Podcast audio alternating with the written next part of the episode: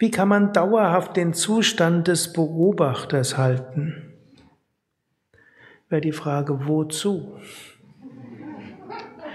In der höchsten Ebene sind wir das unsterbliche Selbst und als solches sind wir immer der Beobachter. Ansonsten im Alltag ist es gut, abzu, sich loszulösen und zu beobachten. Damit identifizieren wir uns nicht. Aber manchmal gilt es auch, Samyama voll hineinzugehen und voll konzentriert zu sein. Also ein Leben, wo wir immer nur der Beobachter sind, fehlt was, ist unvollständig. Hm.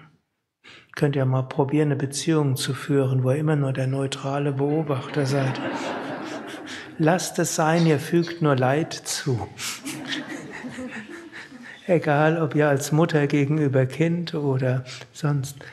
Es ist gut, die Beobachterrolle einnehmen zu können und nicht sich mit allem zu identifizieren.